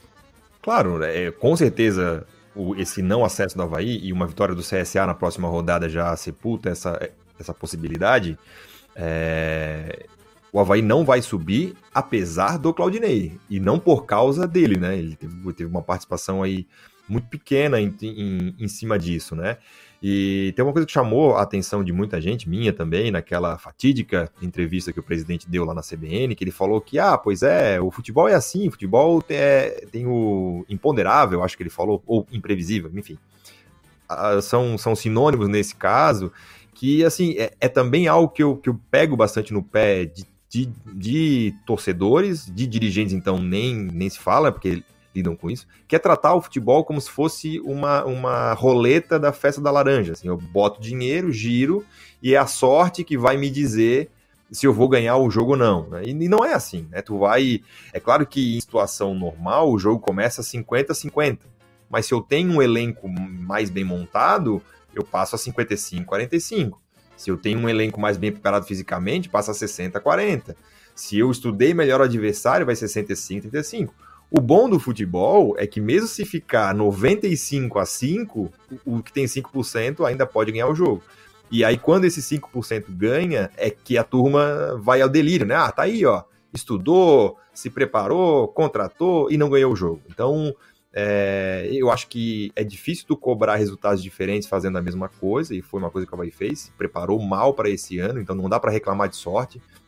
O Havaí tinha um privilégio financeiro, né? O Havaí durante toda, basicamente todo o período é, da pandemia, o Havaí não atrasou salário. Durante todo o período crítico da pandemia, o Havaí não teve casos de Covid, também em função do poder financeiro que ele tem, tem bons profissionais, o, o Dr. Funchal foi um cara que, que escreveu o, o protocolo lá da CBF, então, é, o Havaí teve uma situação privilegiada nessa Série B. Pôde contratar bons jogadores, estava num mercado mais agressivo que os outros e fez escolhas erradas. Então não dá para chegar agora e reclamar um pênalti em tal jogo, reclamar um, um gol mal anulado em tal em, em, outro jogo, né? Ah, foram, foram dadas muitas chances. E foi uma coisa que a Fernanda falou no último debate que foi muito feliz. Em momento nenhum, o Havaí se colocou como um candidato. Em momento nenhum, o Havaí quis o acesso, né? O Havaí sempre teve ali morcegando, agora vai. O próprio Geninho falou isso ao longo do ano, né? Ah, não é hora ainda de entrar no G4, eu gosto de entrar no G4 um pouco mais para frente. Uh, enfim. O, o Borges, o professor Rafael Nilson aqui pergunta se demorou, se o problema foi ter demorado para entregar o Geninho, para tirar o Geninho, ou foi até contratá-lo, né, em primeiro lugar. Enfim, naquela época a gente, a gente não sabia quem é que estava disponível no mercado, mas é inegável o ponto de que a saída do Geninho acabou sendo tarde demais, né? Ah, foi um absurdo trazer o Geninho, né? O, eu já falei aqui no troféu, até quem já ouviu já tem o tempo, eu peço desculpa se eu for repetitivo. Criaram um, é aquela mentira contada várias vezes que vira verdade, né? Como se o trabalho dele em 2014 tivesse sido bom. Não foi bom. O time do Havaí, naquela época ali, os times já jogavam no 4-2-3-1, alguns no 4-1-4-1 já. O Havaí jogava com Losango no meio-campo, defendia com aquele balanço de três ali, jogando com o Eduardo Neto de volante pela esquerda, o João Felipe, de volante pela direita, é, Eduardo Costa centralizado, Marquinhos de 10 na frente deles e dois, Roberto e Anderson Lopes. Isso. Eu acho até que era Roberto e Anderson Lopes. Ele, então era um time já no, no jogo do acesso. Isso. Então, assim, era, era um time já completamente desatualizado, subiu apesar do Geninho, era um time que tinha o Malaco e o Pablo na zaga, teve o Marquinhos na melhor Série B dele, o Roberto que dava um caldo, então era um time bom. Aí, Wagner, o time de 2000... Wagner, pô, horroroso, um dos piores que eu já vi. Eu sei, Aí o, o, o, aí, o, o Geninho em 2018, aquele elenco do Havaí era título, amigo. A gente subiu, a gente ganhou o CSA na penúltima rodada lá. Um absurdo daquele jogo, com o Capa foi expulso, né, tinha entrado e foi expulso. E a gente empatou com a Ponte Preta aqui com as calças na mão, um acesso que foi suado, porque o trabalho do Geninho foi horroroso, tirando aquele pedaço que ele jogou com três zagueiros ali. O resto, o meio-campo dele era Matheus Barbosa, que jogava naquele time, era Judson, Matheus Barbosa e Pedro Castro, três volantes. E a galera reclama do Claudinei. O Claudinei jogou com o Cruzeiro sem volante. Ele jogou com, jogava com Judson e Matheus Barbosa, que é um jogador horroroso, assim, com todo respeito ao Matheus Barbosa, mas é não tem nível para uma Série B. E então criou essa fantasia de que o Geninho fez ótimos trabalhos e dois acessos. Não, foram dois acessos ao acaso, bem aquilo que o Rômulo, que o Rômulo, o Rômulo, ah, bem na minha cabeça, o Rômulo, né? Bem aquilo que o, ó que, ó, Mozart, que, que honra te confundir com o Rômulo. Mas é bem aquilo que o, que o Mozart falou, às vezes a gente a, a, fazer tudo errado pode acontecer de dar certo. Às vezes, quando tu faz tudo certo, também não é garantia de sucesso. E o Havaí do Geninho acabou subindo por ser futebol, assim. E aí ele monta o elenco de 2015, que botou o Havaí numa dívida gigante, que ele trouxe aquele volante gordo, que eu nem lembro, o Well- o Wellington, não era? Wellington. Porra, o, trouxe o volante, meu Deus, é do tamanho do Guto Ferreira. o Wellington E aí ele monta. E isso, o Pablo de lateral, que no Figueirense não, não dominava uma bola. É um time horroroso, que é time de 2015, que deixou uma dívida Romário. imensa. Uhum. Romário. Aí ele monta o time Jesse, de Jesse 2015. Olha, era ruim em 2009. Aí ele traz o, o time de 2019 que ele monta, é um time caríssimo e horroroso. E aí faz a pior campanha da história de Santa Catarina e como prêmio os caras trazem ele em 2020. Então, assim, foi um dos maiores absurdos da história do clube. O do século, eu não tenho dúvida. O maior absurdo do século foi a, essa volta do Geninho. Agora é um dos maiores A venda absurdos do da de história campo, do né? clube. A venda do mando de A é do mando de campo. É, isso aí foi o maior da história. Pra Esse mim é o terceiro. Pra mim, a venda do mando de campo é o primeiro. Ah, o segundo William absurdo Rocha. foi O Heitor Machado tá lembrando? William. Rocha. Meu. Deus do o céu. zagueiro, né? Fez um gol no estadual, não fez? Sim, foi embora naquele jogo, fez o gol Cabeça. contra, dominou errado, ele fez tudo errado. O- aquele time era um time basicamente Duran. Aquele início de, de temporada é. formado basicamente por jogadores do Eduardo Duran. Sim, a gente terminou jogando. O Claudinei fez o gol lá na arena, pô. Aí entrou, entrou, entrou o Rudinei pra segurar e deixou o Elias passar. Rudinei sem amarelo, desgraçado. Aí, é. Meu Deus. Até Tinha o Rudinei, Guilherme- né? Até Só o, pra- Guilherme, até o Guilherme Santos treinou no Havaí naquela temporada e não Pois jogou, é. lembra? Meu Deus do céu. Ele encostou todo mundo É aqui. verdade, é. Só para completar o meu, o meu tripé, o primeiro é, obviamente, venda do meio de campo, né? O segundo é a, a demissão do. A demissão não, né? A saída do Alberto Valentim, quando o Batistotti faz uma entrevista coletiva agradecendo o Alberto Valentim, dizendo que era uma honra perder um treinador pro Botafogo. Pro Botafogo. E aí o terceiro é é essa volta do, do Geninho. Esse foi, pra mim, o tripé aí do século XXI. Mas, cara, uma hora e 17 minutos já de live, vamos encerrando por aqui, né? O pessoal tá de saco cheio da gente. Ô, Rafael. Diga, diga. Só uma coisa, é, eu não tive oportunidade de falar disso ainda, mas um dos absurdos também dessa temporada foi na entrevista do Batistotti. Não sei se o Batistotti acreditou nisso ou não, mas o problema do Havaí foi ter montado. Vocês já falaram várias vezes, foi ter montado o time de Série A para Série B. Isso aí é igual o cara que vai fazer teste de seleção. A psicóloga pergunta para ele: cita um defeito teu. Aí eu sou perfeccionista. Esse é o meu defeito. Foi igualzinho. É, eu não acredito que o Batistotti tenha acreditado nisso, gente. Qualquer time de Série A que está sendo rebaixado subiria na B tranquilamente. Tem dúvida disso. Daí a Não, prova óbvio. que, como eles são atrasados, time de Série A é o Ceará, pô. O Ceará é o time de Série A pro nível do Havaí. É o time que joga fechado, com saída rápida, tem um centroavante que corre o jogo todo e mete gol. É o Kleber, né? Se não me engano, aquele que é da base. Porra, isso é um time de Série A. O Havaí com. Não, o- Ed- O vai pro Série A com Edilson, Ralf, o que Betão, mais me João surpreendeu, ô, Borges, nessa história não foi isso, assim. Não, é, foi isso, é um absurdo completo. Mas assim, é, é, ele ter falado de um jeito como se o Havaí tivesse sido pego de surpresa, sabe? Tipo, pô, desde agosto de 2019, quando o Havaí empatou com o Cruzeiro lá e o auxiliar Evando ficou feliz, né? Naquele dia ali, o Havaí já saberia que em 2020 jogaria a Série B. Então, e é um campeonato, a Série B, o qual o Havaí já, já jogou 15 vezes. Então tá ele, caindo ele fala que assim, 2014. Pô, não soubemos que é, é, meio que assim, todo mundo foi montar o seu time, aí no chapéu do Dr. Delfim, cada um tirava um papelzinho e tava lá, opa, eu vou jogar a Série B, fui surpreendido. Não, pô, sabia que era a Série B. Se montou um time de Série A e achava que um time de Série A não ia bem na Série B, montou sabendo que jogaria a Série B, né? Enfim, o Havaí então... caiu nesse conto de time de Série A na Série B já quando renovou com o Moritz, né? Eu acho que a renovação do, do Moritz já era, já era suficiente para te entender como que se monta um time na Série A e um time na Série B, né? Ô, Rafael, só mais uma coisa contando que a audiência tá, tá alta ainda. É, o, um, se chegar nesse no, no, Vinícius Leite, eu achei ele a, boa, a movimentação dele muito legal hoje. Eu achei que jogou bem, mas ele é novo, capricha mais no passe, evolui no passe. Ele erra muito passe, evolui no passe que tu vai ser um jogador melhor, porque ele errou muito. O Renato errar passe, eu já tô acostumado. O Rômulo, me perdoa, Felipe, eu sei todas as as virtudes do Romulo. Depois do passe é. de Pelé, tu vai falar isso? Não, ele deu um passe bonito, mas às vezes não, me bonito a quantidade de não, passe que eles erram. Bonito não, Romulo menos... é. Bonito Romulo é. O pelo passe ele... foi de Pelé. O passe foi, foi de Pelé. Foi um passe bonito, mas, gente, não é possível o jogador profissional, mesmo de Série B, errar tanto passe. Os jogadores do Havaí, no primeiro tempo, quando tava 3 a 1 teve três ou quatro contra-ataque, que foram erros assim absurdos, assim, passe fáceis de dar, não eram passes difíceis. Então, esses outros todos eu acho que já estão numa idade. Não, é sempre, sempre o, o sempre fala, né? Sempre é possível evoluir.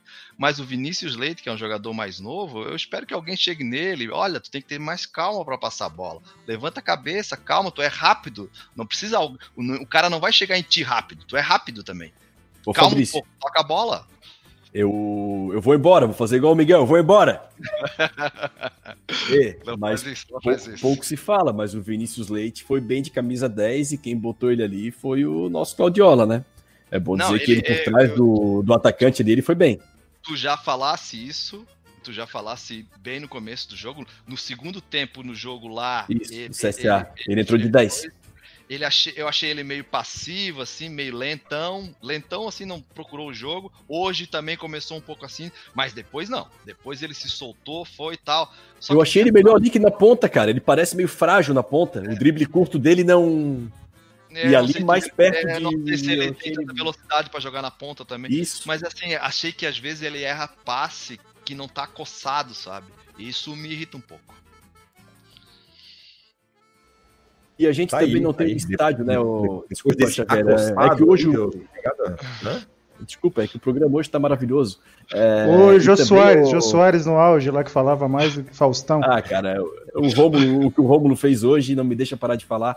Mas, ô Fabrício, uma coisa também que a gente do Troféu Debate sente falta. Ó, lembrando que nós temos pós-jogo ainda, senão meu alvará fica curto. Não, fica tranquilo. E o, o Fabrício, o, outra coisa que o 2020 nos tirou também foi ver o jogo no estádio, né? Então a gente está aqui discutindo característica do Vinícius Leite, que se a gente visse um tempo no estádio, a gente ia saber se ele é frágil fisicamente, se ele consegue compor ah. a linha, porque às vezes a bola tá do outro lado, tu tá vendo ele aqui, né? E aí é. quando a gente vê o jogo pela TV, a gente fica nessa, pô, mas será que ele faz isso? Será, se ele está se escondendo do jogo ou não? A TV não mostra quando o cara se esconde, né? No, no campo tu vê, né? Mas então... o treinador deve ficar muito contente com o Romulo, né? Pra voltar ah. pra marcar o lateral não precisa nem mandar, né? Eu ah, já fui bicho, treinador é. de amador. O jogador que, que, que volta pra marcar o lateral, o treinador fica contente. É, Agora tu me ganhasse. Agora tu me ganhasse. Agora tu falar aquilo ali. O treinador que não precisa gritar pro cara voltar pra passar o lateral, é isso que o treinador sonha. É o novo joga bem sem bola, então? Sem bola Volta, também Maricá. joga. É. Diz, o, diz o Miguel. Mas foi bem, o Rômulo é. foi bem hoje, sim. Beleza. Rapaziada, vamos encerrando aqui. O Bruno Vicente tá, tá dando boas risadas aqui com, com, a, com a nossa conversa. Show Troféu Havaí. O Diego Canhete aqui, ó, disse que o melhor de 2000, o melhor do Havaí 2020 foi o Troféu Debate. Obrigado aí. Ultrapassamos a marca de 10 mil reproduções lá no, no nosso podcast, né? Estamos. O céu é o limite. O Mário Felipe. já. o Mário Felipe aqui diz que o Vinícius Leite tem 27 anos já, não é tão novo assim. Ah, mas... Achei que ele tinha sido uma aposta do Havaí ah, de novo. É, acabou toda a minha anos. tese. É. Fabrício, cai, cai, entre nós, 27 anos errando passe assim. É, é mais é velho que o Rômulo. É o jogador, é, é aquele cara que tu olha e fala assim, puta, ele, ele sabe jogar, mas é o jogador burro. Não sei, tá? Não sei, tô falando em tese. Tomara que ele... ó, é, o primeiro, é o primeiro ano dele, tomara que com mais claro. tranquilidade. Contra o Próspero. Falou Se ele, não, se ele não fizer três gols contra o Próspero na ressacada, eu desisto dele. O é, Claudinei o... falou isso aí, que ele tá se acostumando a Série B também, um nível que ele nunca jogou, né? Às vezes o cara joga bem Série C e muda o nível, né? Ele fez Rafael, lembrar o, o Rafael, Roberto. Quando estreou, Rafael, quando estreou no canto do Rio, já botaram direto no primeiro com 15 anos. Isso aí também é, é Mas o, o, fez lembrar o, o, Roberto Alves no campeonato catarinense que elegeu o Safira como uma grande revelação. O Safira tinha 32 anos, ele botou na coluna, assim, não sei a idade, mas me parece a grande revelação. O Safira, pô, 30 e poucos anos. Aí não dá, né? O... Rodrigo Tizen já foi escolhido o melhor jogador do campeonato catarinense na reserva, porra. Mas o, o, Roberto, o, Roberto tem licença poética para fazer o que ele quiser. Isso a gente tem que levar em consideração. Roberto e Miguel, eles podem falar o que eles quiserem, que a tá gente finge que não, que a gente finge que não ouviu, joga para frente, foca só nas genialidades dos dois, né? Que eles são gênios né, da comunicação. Isso é, é um fato. Ainda são, mesmo com 80 anos.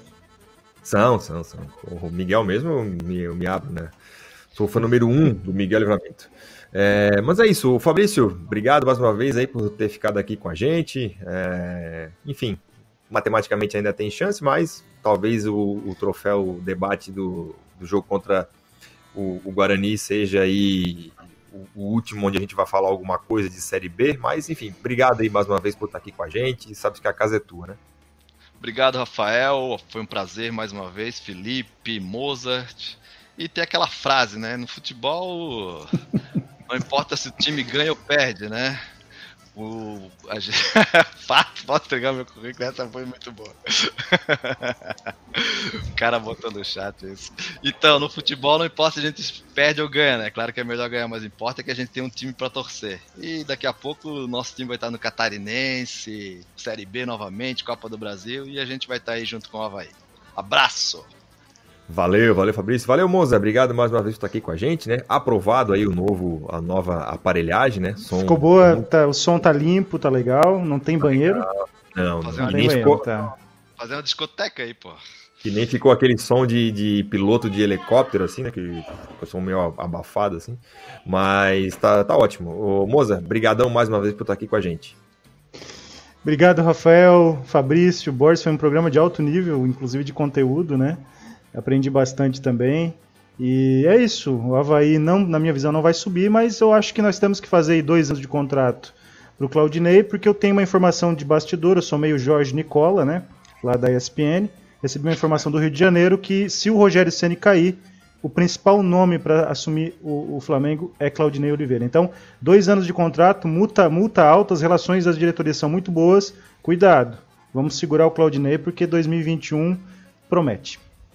Promete, promete. Valeu, moça. Obrigadão aí. Felipe Borges, a grande estrela do comentário esportivo catarinense. Obrigado mais uma vez. É uma honra dividir uma, uma bancada aqui contigo.